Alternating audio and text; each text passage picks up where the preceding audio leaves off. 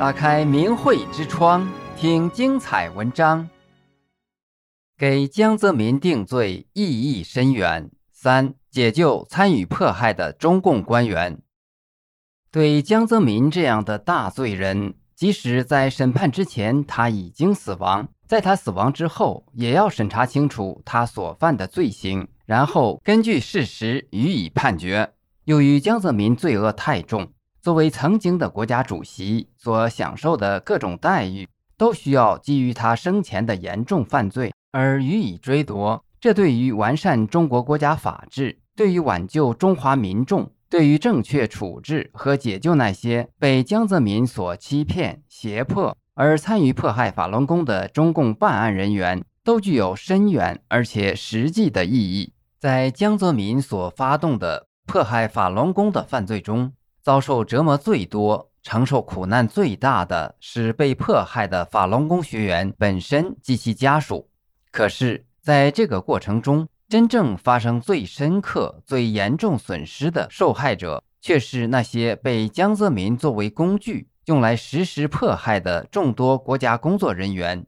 其他人员。他们在被骗、被胁迫、被诱惑中，出卖了自己的灵魂和良知。站到了与真善人宇宙最高特性相对立的位置上，所以损失和出卖了自己的永恒未来。作为法轮大法修炼的人是没有敌人的，因此法轮功学员一直尽最大努力来拯救这些打手、实施迫害的人。主要的方式是给他们讲清真相，希望其弃恶从善，停止迫害。此刻也揭示如何通过审判江泽民，从而给予那些打手们以得到拯救的机会。只要这些打手还活着，那就是上天还在看到他内在的善念，或者由于其他原因而继续给他得救的机会。所以，我们就会开示。作为负责承担审判江泽民、消除共产党这件事的执政者、审判发动者，也可以本着类似的态度。既然上天还让那些曾经参与迫害的人活着，那么就允许他们忏悔。善恶有报是宇宙中的铁律。所以，那些跟随了江泽民迫害法轮功的人，无论如何，他会在地狱中承受所施加给法轮功学员的各种痛苦。由于法轮功是纯净向善，而他们是在明明知道法轮功真实情况后仍然为恶，所以往往要使他们加倍偿还，那是极端痛苦的。但是如果在活着的时候真心忏悔，那么也可以成倍的减轻罪行。对于那些曾经的打手来说，趁活着的时候忏悔，其实是十分需要抓紧的机会。在审判江泽民过程中，较好的做法就是给曾经的打手们以忏悔和减轻罪过的机会。但是，这种给予忏悔的做法和历史上中共政权的坦白从宽、抗拒从严具有本质的区别。一忏悔是向神佛忏悔，给上天忏悔，而不是给执政者忏悔，更不是给中共贴金忏悔。二，忏悔应该是真诚的，其到底真诚与否，神佛看得清清楚楚。作为真诚的忏悔，应当表达忏悔之意，与自己本来应当符合的道德标准相比较。应当把自己所参与的迫害法轮功的情况等事项都说明清楚，一并忏悔。同时，也应当把自己所知道的其他人迫害法轮功的情况都予以检举指控。三、忏悔的核心应当是自己如何走向迫害法轮功的。作为人都有普通的良知，尤其看到法轮功学员的时候，往往会为其所展现的纯净无私所震动。可是打手们为什么还是要迫害？是由于什么心路历程？通过这个过程，能够实际展现江泽民是如何利用中共的宣传和组织，如何对打手们施加控制和欺骗。如何运用这些打手，直接破坏中国的法律实施的？启动审判江泽民，对于被江泽民挟持，所以不能改变其迫害政策的后代中共执政者，也是一个难得的得救自救机会。首先，必须正视一点：这些后代执政继承者在事实上已经负有不能制止迫害的责任，甚至可能已经是江泽民迫害法轮功的胁从罪犯。为什么呢？江泽民挟持后代继承执政者，必须延续其迫害，这固然是江泽民的邪恶。可是后代继承者中了江泽民的招，确实这样执行了，那从一定意义上也就变成了江泽民所发动犯罪的胁从犯。另外，江泽民时代刻意制造了各种谎言，掩盖了许多真相。使人们日益丧失了对善恶有报规律的信心，导致一些人们在法轮功学员劝三退的时候不敢接受，不能得救。而这一切在江泽民之后却仍然被维持着。因此，后代中国的执政者客观上确实负有历史的责任。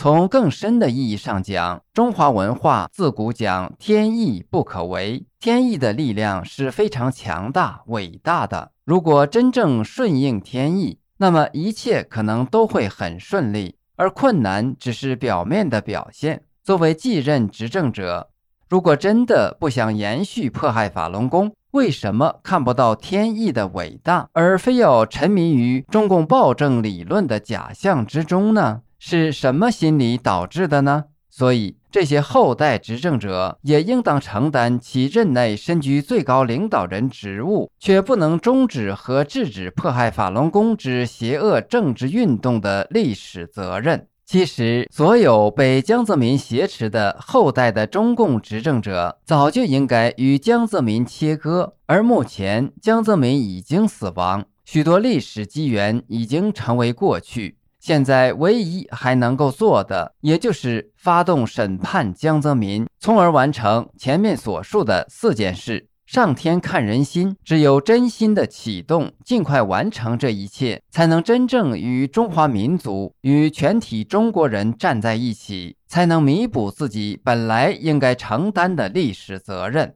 针对以上情况。作为一名法轮功学员，本文作者给中国社会的所有执政者、有条件发动、推动审判江泽民的人们提出如下要求与建议：一、正视中国国家自2003年江泽民卸任中国国家主席以来，迄今仍然没有正式停止迫害法轮功。客观上仍然与江泽民站在一起的事实状态，庄严决定与江泽民，尤其是其所发动的迫害法轮功之重大犯罪。进行严肃的切割。二、参照中国传统文化，重新界定国家政权的根本在于顺天承运，即顺应天意和天理，完成时代赋予的使命，从而把中国政权的性质与中华传统文化锁定在一起，而与中共所散布的唯物主义、无神论哲学予以切割。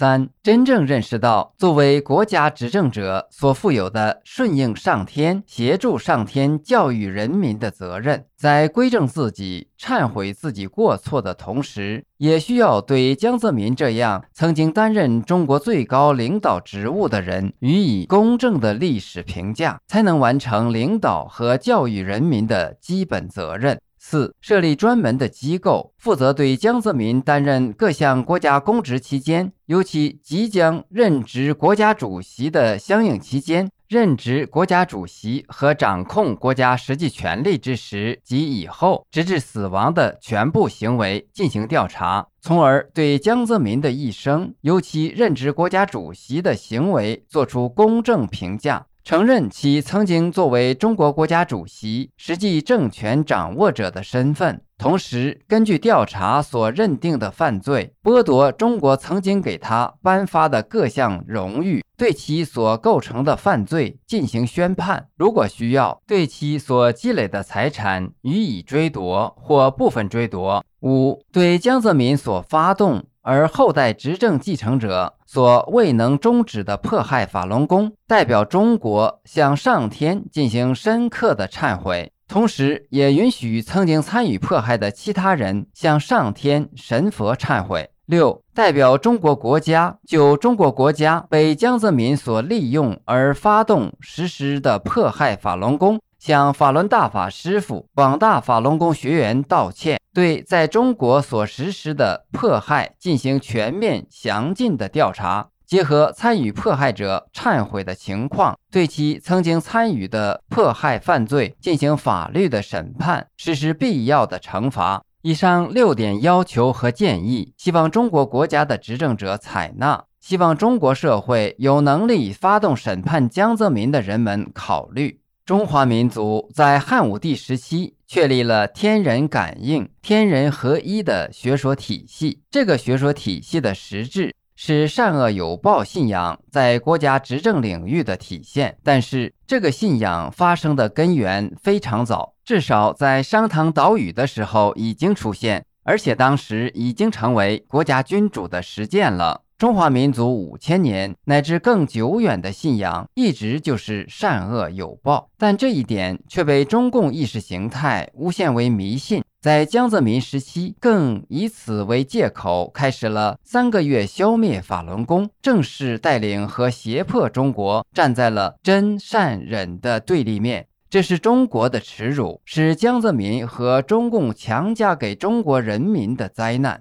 那么，就像一个人的身体有新陈代谢的机制，败坏了的细胞与物质会被人体排除掉一样，宇宙中也一定会淘汰这个与天理背道而驰的中共邪党，其意识形态。由于这种淘汰机制的作用，从中国国家和人民自身的角度反思，是由于从一九九九年七月以来，迄今二十多年的时间，中国许多人民仍然没有与上天将要淘汰的江泽民中共邪党切割，所以也带给了自身极大的灾难，其中包括萨斯、新冠等瘟疫。中国社会已经因此遭受了极其重大的死亡，所以在苍天的警告面前，中国社会、中国执政者急需警醒，必须尽快与中共无神论、反神论切割，必须尽快恢复中国政权五千年以来顺天承运的本质，必须即刻与江泽民切割。为此，在人间需要给江泽民一个公认的负面评价。为此，需要在人间启动对江泽民死亡之后的盖棺定论、公正审判，需要完成中国早就应该完成的四件事。